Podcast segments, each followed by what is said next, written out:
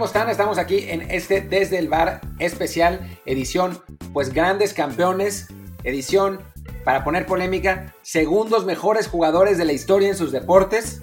Eh, es un Desde el Bar en el que vamos a hablar de eh, LeBron James, que ganó el título de la NBA con los Lakers, le ganaron al Miami Heat.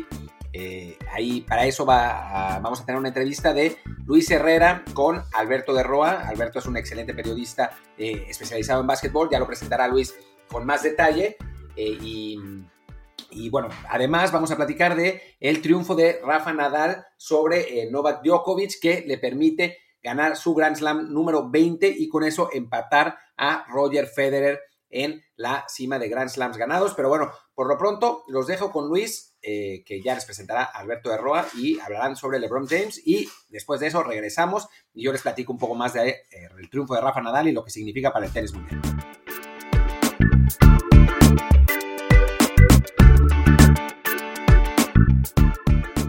Pues comenzamos el programa de hoy entrevistando a un viejo conocido del programa, Alberto de Roa, la voz en español de NBA League Pass. Alberto, ¿cómo estás? Muy bien, muy bien, con la resaca de lo vivido en las finales de la NBA. Sí, una final que bueno, se definió ya en seis partidos. Los Los Ángeles Lakers son los nuevos campeones. Igualan a los Boston Celtics con 17, con, perdón, con 17 títulos de la NBA para ser los máximos ganadores de, del, del, trofeo Larry O'Brien, si no me equivoco, que ya me, me, por un segundo falló la memoria. Eh, y bueno, una final eh, evidentemente sui generis con todo este formato de la burbuja que hizo la NBA en Orlando para poder acabar la temporada pese a la pandemia. Y bueno, al final los Lakers, que eran los favoritos, pues se impusieron bien. Ayer el partido 6 fue quizá un poco anticlimático porque los, el hit no estuvo nunca dentro del partido.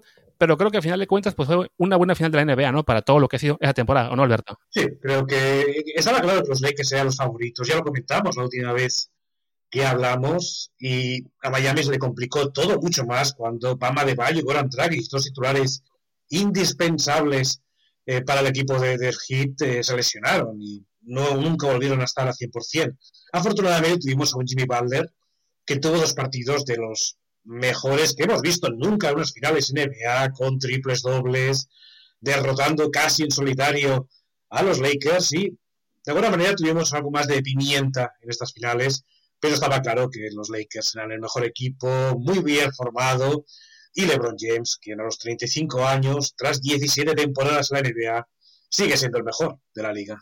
Definitivamente. Y creo que se puede, pues sí, aplaudir el esfuerzo del Heat, que recordemos llegó, si no me equivoco, como quinto sembrado del, del este a, los playoffs y llevar la serie hasta los seis partidos, creo que era algo que no muchos esperaban, porque sí, lo, los, los, Lakers eran el, el, claro favorito.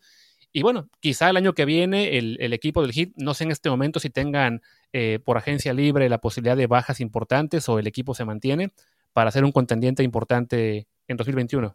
Sí, sigue Jimmy Balder, sigue Bama de Bayo, Tyler Hero, que fue la revelación de estos playoffs, sigue bajo contrato y se supone que va a ser mejor la próxima temporada. La duda es Goran Dragic, pero que es agente libre, pero la relación es muy buena.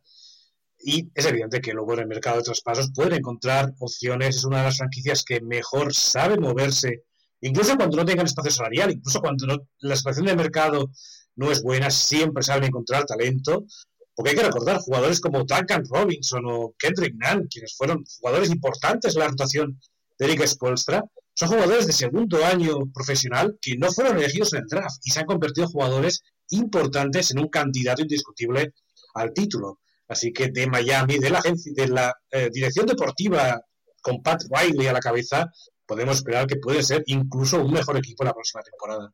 Y en el caso de los Lakers, eh, ¿qué podemos esperar de ellos? ¿Van a mantenerse, digamos, estamos ante el arranque?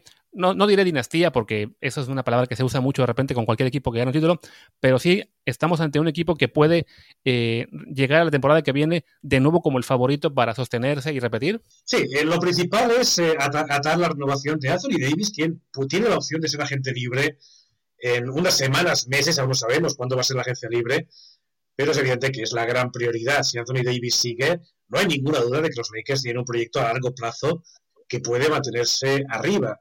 Es evidente que hay un factor muy importante y es que LeBron James tiene 35 años de edad, sigue jugando a un nivel descomunal, pero en algún momento tiene que empezar el declive simplemente porque el hombre es humano. Eh, no sabemos cuándo va a ser, aún puede tener tranquilamente dos, tres años a un nivel supremo como está ahora, pero también tanto LeBron James como muchos secundarios como Danny Green, eh, Avery Bradley, eh, Javier McGee, Dwight Howard, son jugadores que están o en el pico de su carrera o ya en declive.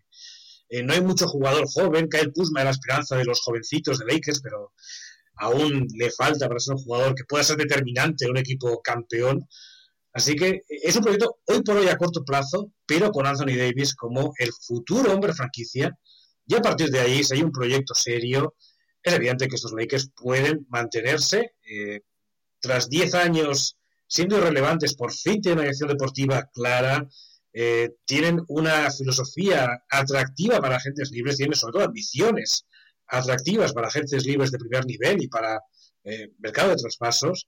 Así que, desde luego, hay motivos para ser muy optimistas, incluso aunque LeBron James, pues tarde o temprano, acabe en su declive o se retire que además el corto plazo es en cierto modo una constante en todo el equipo de Lebron, ¿no? O sea, cada equipo al que ha llegado, su proyecto así parece, es un, es un proyecto hecho para ganar ahora, para, para no pensar en, en, largo plazo, sino simplemente ganar esa temporada, ser campeón, estar en las finales.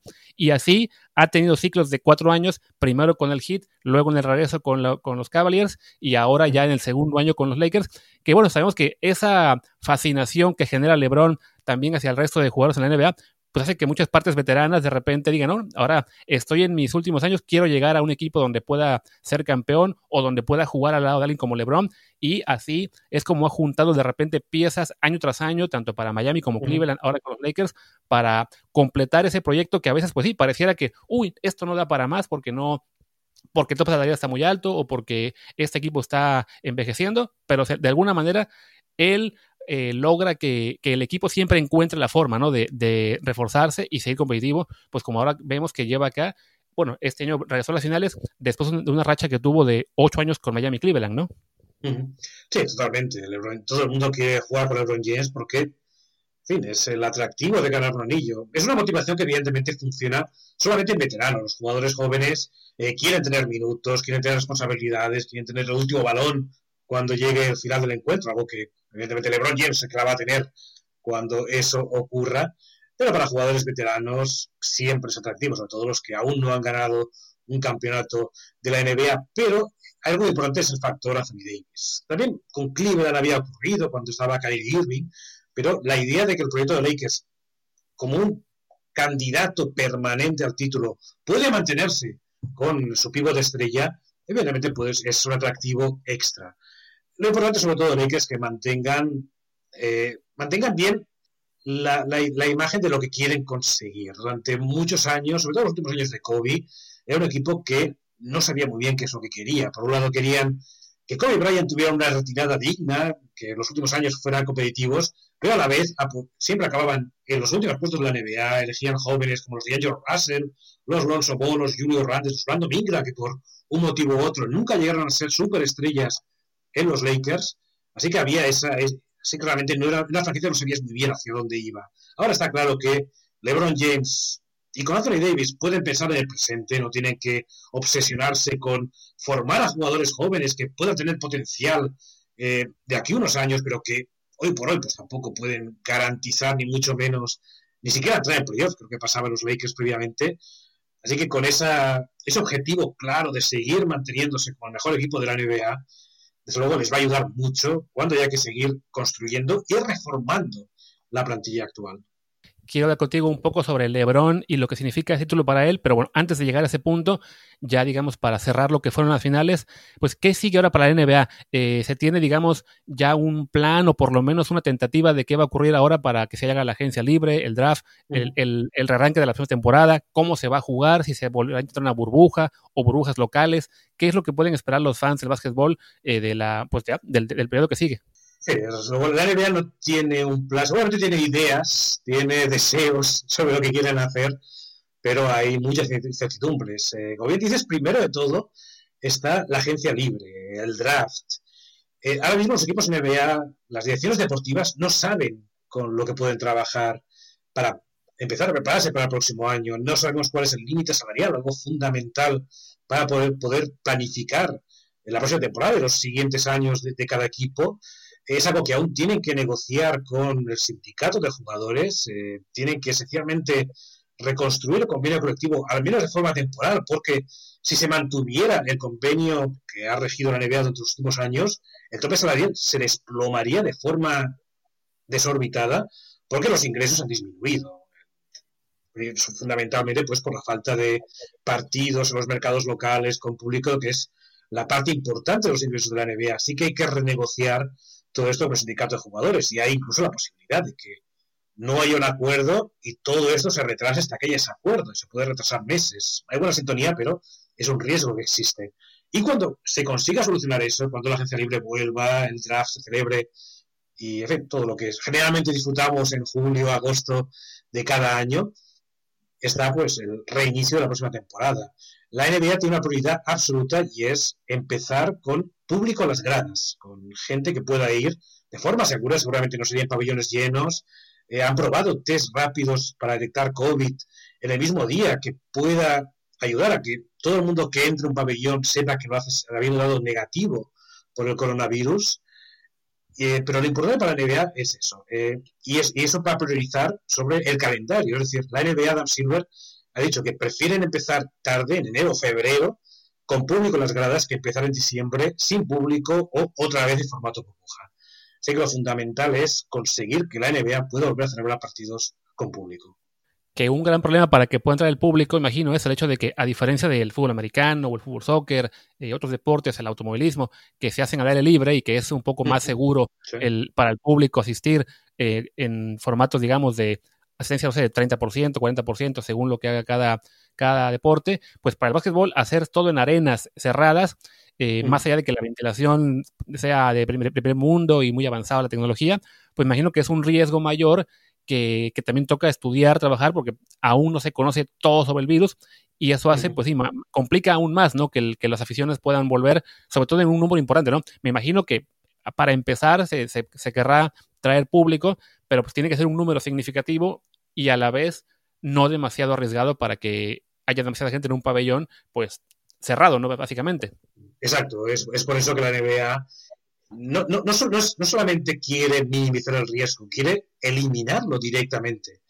Y por eso la prioridad, lo que, lo que están planeando y lo que hecho, lo que ya han estado investigando con la burbuja, es encontrar un sistema de test de COVID rápido, inmediato y fiable. Y es el Saliva Direct que se llama. Lo han probado con jugadores eh, y con personal, entrenadores y personal que estaba en la burbuja de Disney World que sencillamente, pues con una muestra de saliva puede detectar en cuestión de minutos si esa persona está infectada o no está infectada. Así que la idea es poder traer aficionados, pero con la obligación de que se sometan a esa prueba eh, para detectar el coronavirus. Si es así, pueden entrar, si dan positivo, pues se les niega la entrada, en fin, se le devuelve dinero o lo que eh, se negocie en ese momento. Así que, de alguna manera, el riesgo de todo el público que entre en el pabellón sea cero. Evidentemente aún habría el extra de, seguramente no sea un pabellón lleno, habría distancias sociales entre las burbujas de aficionados, las familias que vayan a los pabellones, seguramente tendrán la obligación todavía de llevar máscara, pero al menos habría un riesgo lo más minimizado posible para pues, aficionados y para trabajadores de la NBA. Hablemos ahora sí, pues de lo que quizá, aparte de los que nos escuchan, es lo que más lo atrajo, que es el caso, bueno, LeBron James. Este jugador, que evidentemente el mejor de esta generación, para muchos el mejor de la historia ya.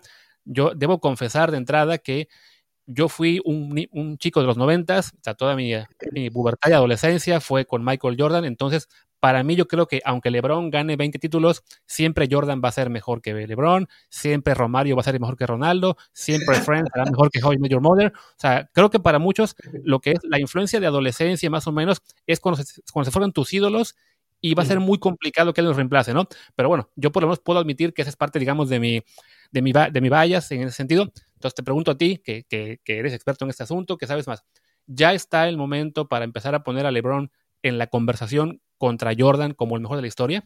Sí, confieso que soy también de los 90, soy de Michael Jordan. Los, mis primeros recuerdos de NBA es ver al tipo ese calvo saltando, volando por encima de todos, consiguiendo canastas imposibles.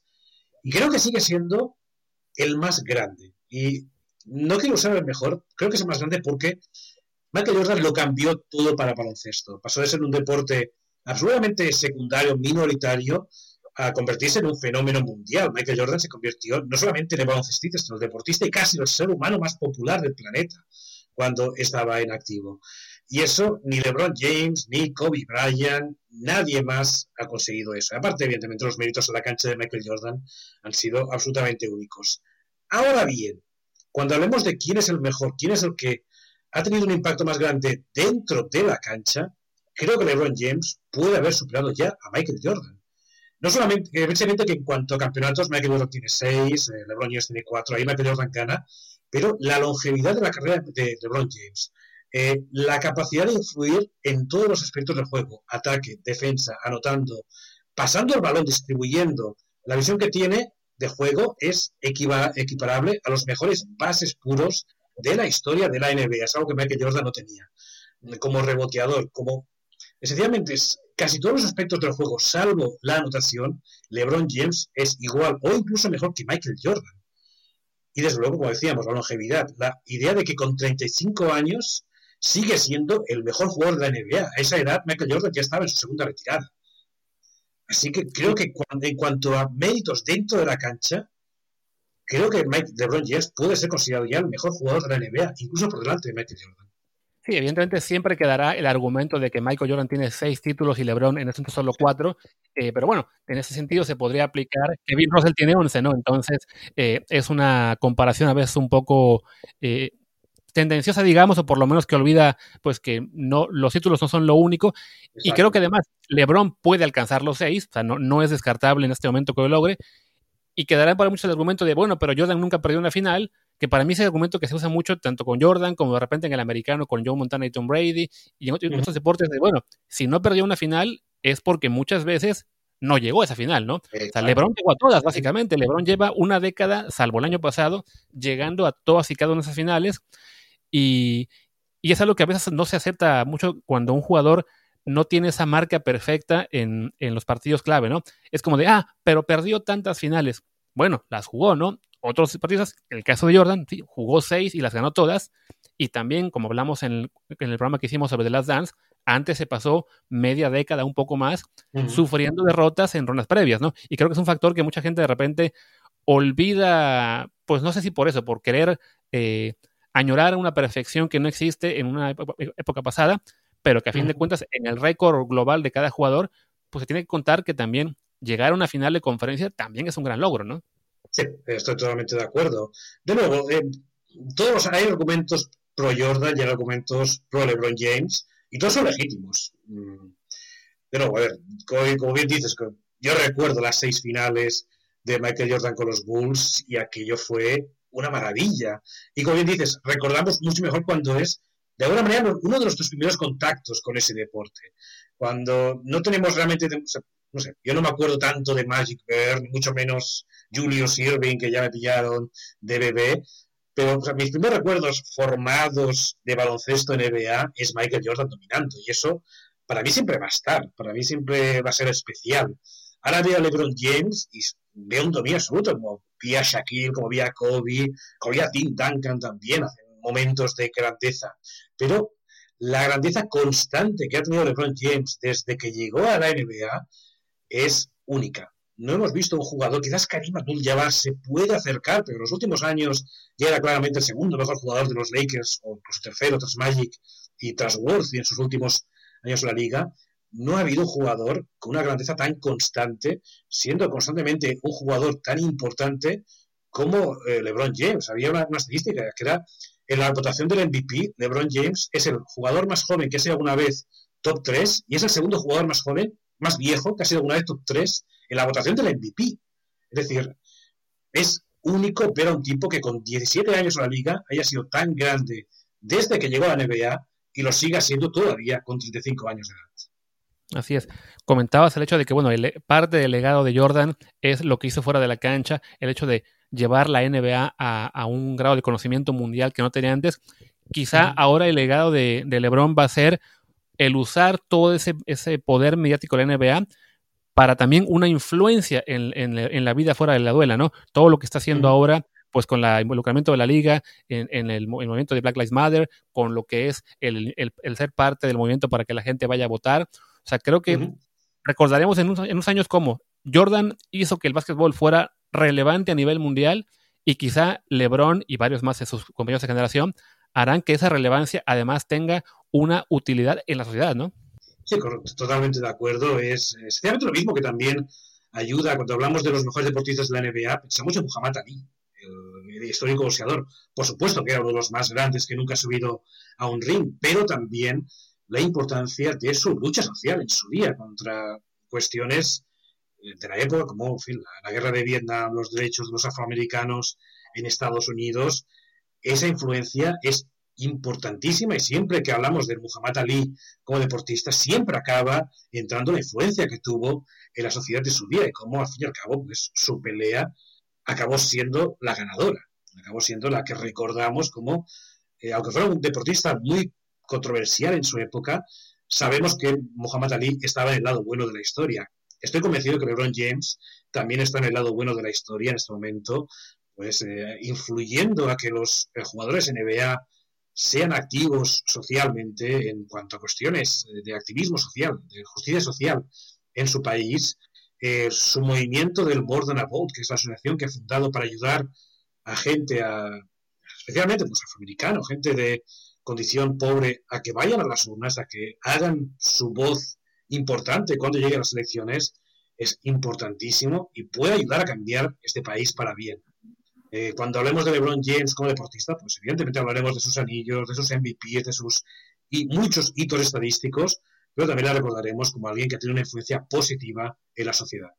Completamente de acuerdo. Y pues bueno, Alberto, muchísimas gracias por estar con nosotros otra vez en, aquí en Desde el Bar. Esperamos que, pues que haya temporada en algún punto que regrese a la NBA y que sea más temprano que tarde para poder volver a contar contigo de lo que, de lo que ocurra en, en el eh, sí, en lo que será una temporada también atípica, tanto en, en cuanto a la fecha de que regrese como todas las circunstancias que lo rodean, pero bueno, ojalá la tengamos pronto de vuelta, por lo menos que sepamos ya qué pasará con la, con la agencia libre, con el draft. Yo quiero saber qué va a pasar con mis Celtics, si algún día van a regresar a, a las finales o no. Está cerca, está cerca. No, eh, Jason Tatum, Jalen Brown, jugadores muy jóvenes que tienen mucho, mucho talento y mucho potencial por delante. Te aseguro que volverán a las finales más pronto que tarde. Ojalá. Pues Alberto, muchas gracias. Como siempre, este, pues que la gente igual te pueda seguir, que te pueda conocer. ¿Dónde te pueden encontrar en redes sociales y, tus medios que tienes también? Ah, pues sí, en, Twitter con la cuenta Tico de Roa y también haciendo cosas en hoopshype.com, donde trabajo especialmente cuando no hay temporada y esperemos el próximo año regresar para el NBA League Pass y seguir narrando partidos para el público en Latinoamérica, en España, allá donde se habla español. Esperamos que sí. Alberto, muchas gracias y regresamos con Martín ahora para continuar con el episodio de hoy.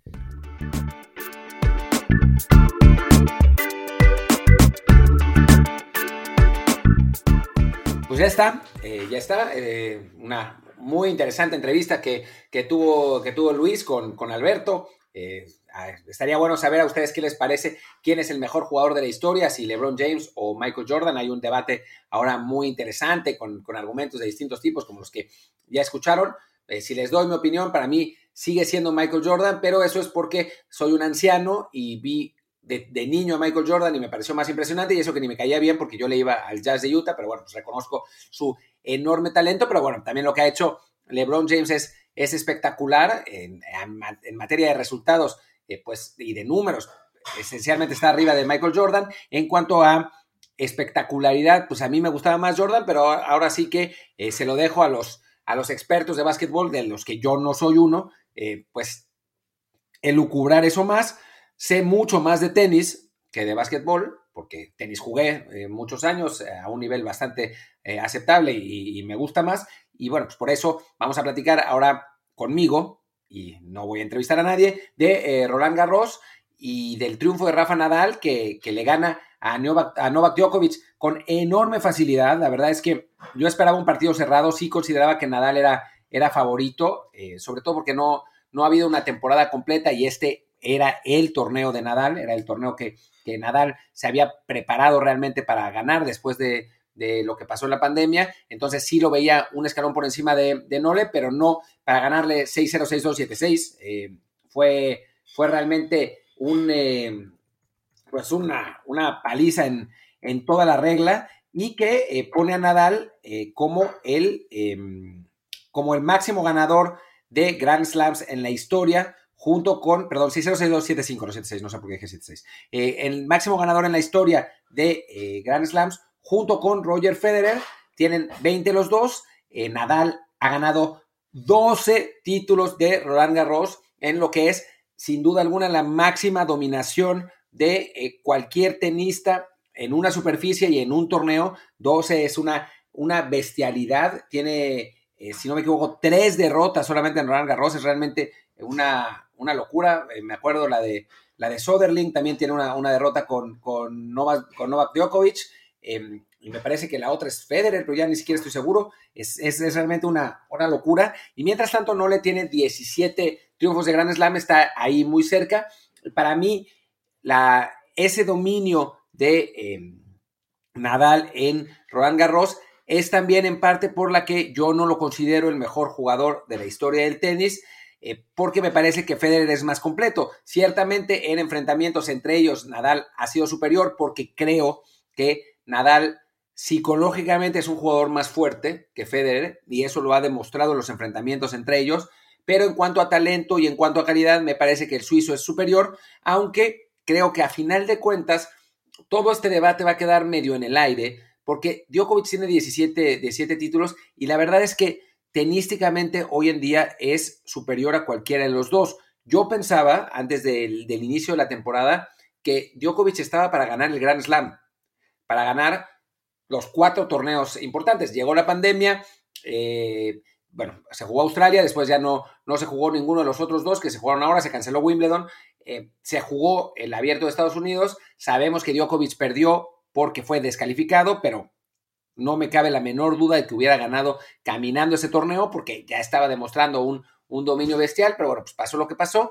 Ahora, eh, como, como lo dije, creo que Nadal le gana muy bien en, Roland Garros, en un torneo que Nadal se preparó eh, por, completo, pues, por completo para ganar, o sea, realmente fue el foco de su temporada al empezar la pandemia. Y pero creo que el próximo año Djokovic, con, si hay una temporada normal, que parece que la habrá, eh, creo que tiene el talento y la capacidad como para volver a intentar ganar el Grand Slam e incluso si no, si gana los otros tres torneos y Nadal vuelve a ganar Roland Garros, que puede ser, Nadal tendría 21 y Djokovic 20 y ya con la ventaja de Nole de eh, llegar en, eh, o sea, estar, ser más joven y poder llegar a un mejor momento al resto de sus carreras. O sea, yo sí siento que el, el serbio, a final de cuentas, va a ser el, jugador con más Grand Slams ganados en la historia, lo que no sé si significa que sea el mejor de la historia, ¿no?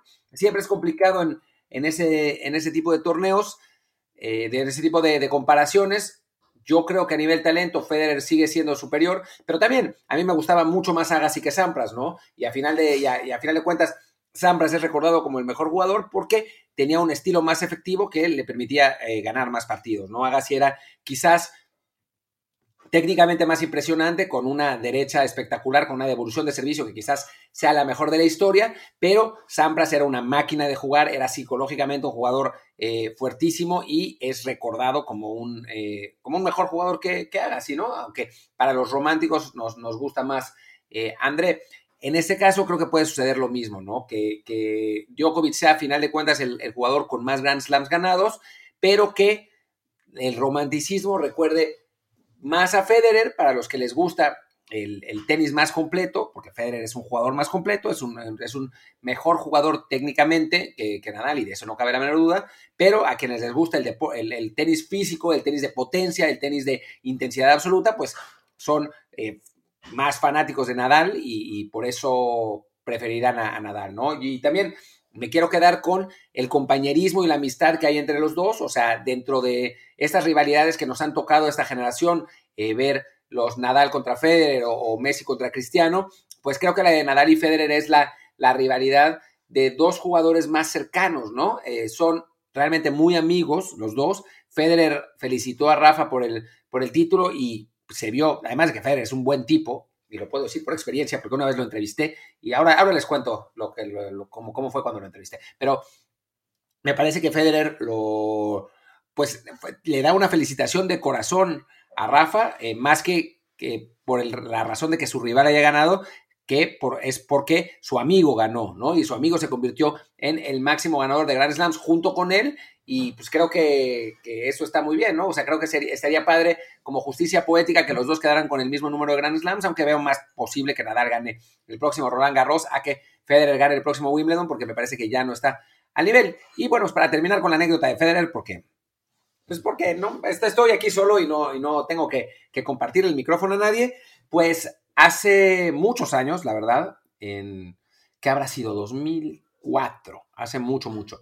Eh, yo fui al abierto de Estados Unidos como, em, pues cubriéndolo con la afición, con el periódico mexicano La Afición, Milenio La Afición, y pues obviamente, pues quién es la afición para el tenis, ¿no? O sea, la gente, el tenis mundial no, no, pues, nadie, nos, nadie nos conoce, nadie conoce a los medios mexicanos realmente, ¿no?